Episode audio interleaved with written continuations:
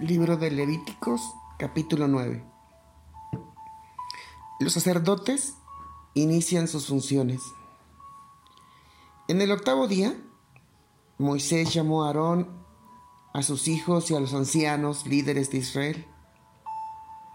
Moisés le dijo a Aarón, toma un ternero para realizar un sacrificio por el pecado y un carnero para un sacrificio que debe quemarse completamente y ofrécelos ante el Señor. Esos animales no deben tener ningún defecto. Dile a los israelitas, tomen también un chivo para hacer un sacrificio por el pecado, y un ternero, y un cordero de un año de edad para un sacrificio que debe quemarse completamente.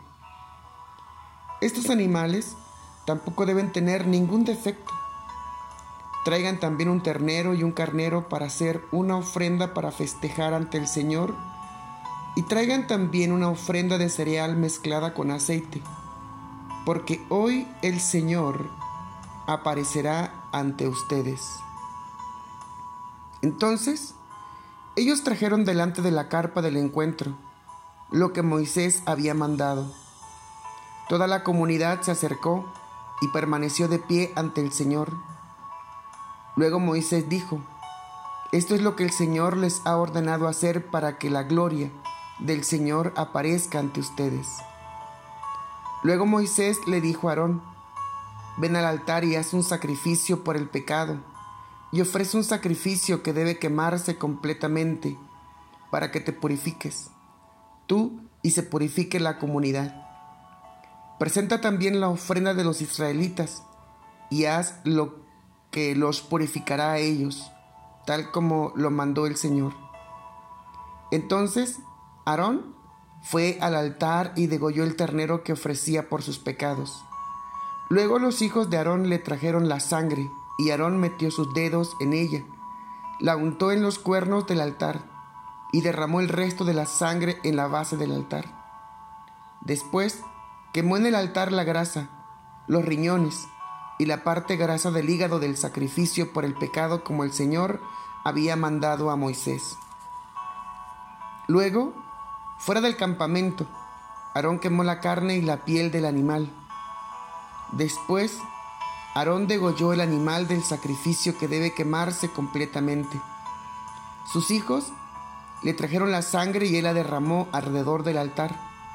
Luego, le llevaron la cabeza y los pedazos del animal del sacrificio que debe quemarse completamente, y Aarón quemó todo en el altar. Enseguida lavó las vísceras y las patas, y las quemó en el altar junto con el sacrificio que debe quemarse completamente. Luego Aarón ofreció el sacrificio por los israelitas, tomó el chivo del sacrificio por el pecado del pueblo, lo degolló, y lo presentó como sacrificio por el pecado, igual que había hecho con el, primer sacrificio. Después Aarón ofreció el sacrificio que debe quemarse completamente y lo hizo conforme a las reglas establecidas. Enseguida presentó la ofrenda de cereal, tomó un puñado de ella y lo quemó en el altar junto al sacrificio que debe quemarse completamente en la mañana. Aarón también degolló el toro y el carnero que los israelitas ofrecían como ofrenda para festejar. Sus hijos le llevarán la sangre y él la roció alrededor del altar. También tomó la grasa del toro y la del carnero, la cola, la grasa que cubre las vísceras, los riñones y la parte grasa del hígado. Los hijos de Aarón pusieron todo eso sobre el pecho del ternero y del carnero y Aarón quemó las partes grasas en el altar. Pero con el pecho y el muslo derecho de los animales hizo ante el Señor el movimiento de presentación de la ofrenda, tal como el Señor le había ordenado a Moisés. Luego Aarón levantó las manos hacia el pueblo y lo bendijo. Y una vez presentado el sacrificio por el pecado, el sacrificio que debe quemarse completamente y la ofrenda para festejar, se retiró del altar. Después, Moisés y Aarón entraron en la carpa del encuentro. Cuando salieron, bendijeron a la gente y entonces la gloria del Señor apareció ante todos. Del Señor salió fuego que consumió el sacrificio que debe quemarse completamente y la grasa sobre el altar. El pueblo vio, gritó y se postró rostro en tierra. Con esta porción termina el capítulo 9 y cabe mencionar que la carpa ya había sido consagrada al Señor juntamente con todos los utensilios. En el capítulo anterior habíamos visto que Moisés tenía que estar siete días en la carpa o en la frente a la puerta de la carpa. De tal manera que se estaban consagrando a Dios y lo hicieron así por siete días. Dios o Moisés, ¿verdad? O Dios a través de Moisés vistió a Aarón con sus vestiduras sagradas y le ordenó permanecer ahí por siete días. Con el capítulo número 9 entramos en el día octavo. En el día octavo, Dios le dice a Moisés lo que tiene que decirle Aarón. Y ya han consagrado la carpa, los utensilios, ya han echado sangre en las orejas, en, las, en los dedos de Aarón. Pero ahora que han pasado los siete días, Aarón se prepara para hacer sacrificios por él, por sus hijos y por el pueblo. Para que ellos puedan iniciar, como ya lo estaban haciendo, después de que pasaron los siete días el día número octavo ellos empezaron a hacer, ahora ellos empezaron a hacer sacrificios. Empezaron a o inauguraron su actividad sacerdotal presentando sacrificios primeramente por ellos, luego por el pueblo. Y algo muy, muy hermoso es que una forma en la que Dios manifiesta su presencia porque eso es lo que Dios le dice a Moisés. En el versículo 4 dice, traigan también un ternero y un carnero para hacer una ofrenda para festejar ante el Señor. Y traigan también una ofrenda de cereal mezclada con aceite, porque hoy el Señor se aparecerá ante ustedes. Sí, eso fue lo que Dios le dijo a Moisés hoy me voy a aparecer delante de ustedes. Pero ellos primero tenían que santificarse, tenían que ofrecer ese sacrificio, tenían que ser justificados, tenían que ser santificados a través de la obediencia en cuanto a presentar los sacrificios que Dios había ya establecido para ellos. En el versículo 23, después Moisés y Aarón entraron en la carpa del encuentro. Cuando salieron, bendijeron a la gente y entonces la gloria del, del Señor apareció ante todos. Del Señor salió fuego que consumió el sacrificio que debe quemarse completamente y la grasa sobre el altar. El pueblo vio, gritó y se postró rostro a tierra fue la gloria de Dios. Y, esa es una de las razones por las que nosotros tenemos que entender el sacrificio de Dios y la santidad de Dios. No hay justificación para vivir ya más como esclavos del pecado. Ya no hay justificación para hacer lo que nosotros queremos. No, Ahora tenemos que hacer lo que Dios dice. Si nosotros queremos mirar la gloria de Dios, no podemos ponernos a pelear con Dios. No podemos ponernos a, luchar con Dios. Porque Dios lo que, lo que está la ruta que está estableciendo para que nosotros podamos experimentar un avivamiento, la gloria de Dios, para que nosotros podamos mirar a Dios en nuestra vida, glorificándose en nosotros. Es eso. Hoy no es lo que tú puedes hacer, no es lo que tú quieres hacer. Hoy es el sacrificio de Jesús. Y tenemos que entenderlo. La sangre de Jesucristo, su Hijo, nos limpia de todo pecado.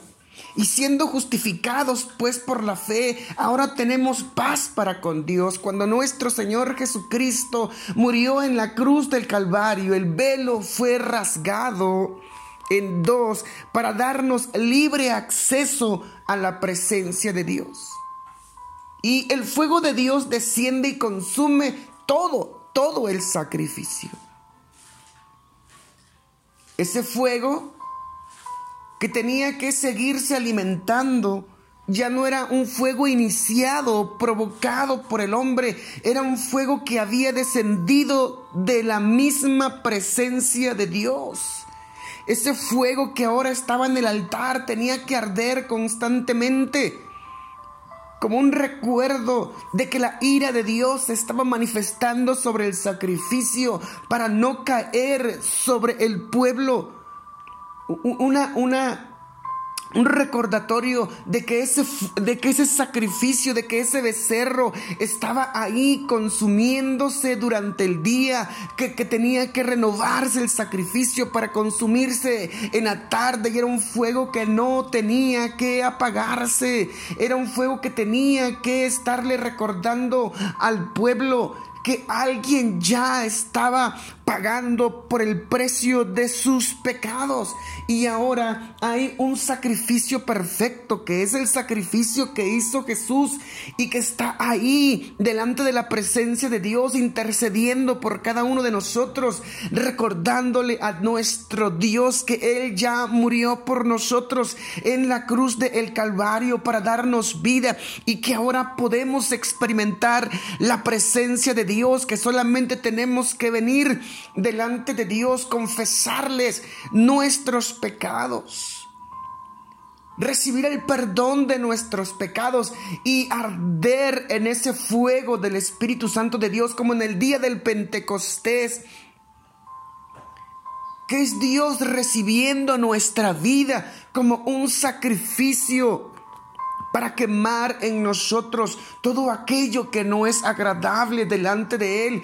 Y después de que ese fuego cae sobre nosotros, Dios ocupa nuestra vida para avivar y llevar ese fuego santo a la vida de las personas que no han conocido al Señor. Esa es la razón por la que el altar debe estar ardiendo, recordándole a nuestro Padre Celestial que Jesús ya murió por nosotros y que nosotros ahora hemos sido perdonados y tenemos derecho a entrar a la misma presencia de Dios y recibir de Dios todas las bendiciones espirituales que Él tiene para nosotros. No podemos hacer nada por agregarle algo al sacrificio que ya Jesucristo hizo. Hoy nosotros tenemos acceso hasta el lugar santísimo y poder tomar de ese altar que arde en su presencia, de ese fuego santo. Así que presentémonos delante de Dios con manos limpias, con manos santas, sin iras ni contiendas. Y dejemos, y dejemos que el fuego de Dios arda en nosotros y que consuma todo aquello que no es grato delante de la presencia de Dios. Que, que, le recuerde a nuestro Señor que ya Jesús pagó por nosotros y que ahora nosotros tenemos todo el derecho a ser bendecidos por Él. Padre Santo, Dios Todopoderoso, en esta preciosa mañana, quiero suplicarte con todo mi corazón, Dios eterno, Que Jesucristo, Señor, está intercediendo por nosotros en la cruz del Calvario. Que Jesucristo está intercediendo por nosotros a la diestra del Padre. Que ya Él murió por nosotros. Que ya Él dio su vida por nosotros. Que ha resucitado. Que ahora vive. Que está a la diestra del Padre. Y por ese sacrificio, sí, por ese sacrificio que hizo Jesús, es que nosotros podemos acercarnos delante de ti arrepentidos de nuestros pecados, para estar ardiendo en ese fuego celestial. Queremos tu presencia en nuestra vida. Queremos tu presencia en nuestro interior. Queremos que tú seas obrando en nosotros tu perfecta voluntad. Matthew Henry termina diciendo, el momento en que fue visto el espectáculo solemne pero grato, un grito simultáneo de gozo y gratitud interrumpió, irrumpió de la multitud congregada y en actitud de la más profunda reverencia adoraron a una deidad presente. Dios está en medio de nosotros. Dios está en medio de nosotros. Así que honremos y glorifiquemos a nuestro Dios a través de la fe. Que Dios les bendiga y nos escuchamos en el capítulo siguiente.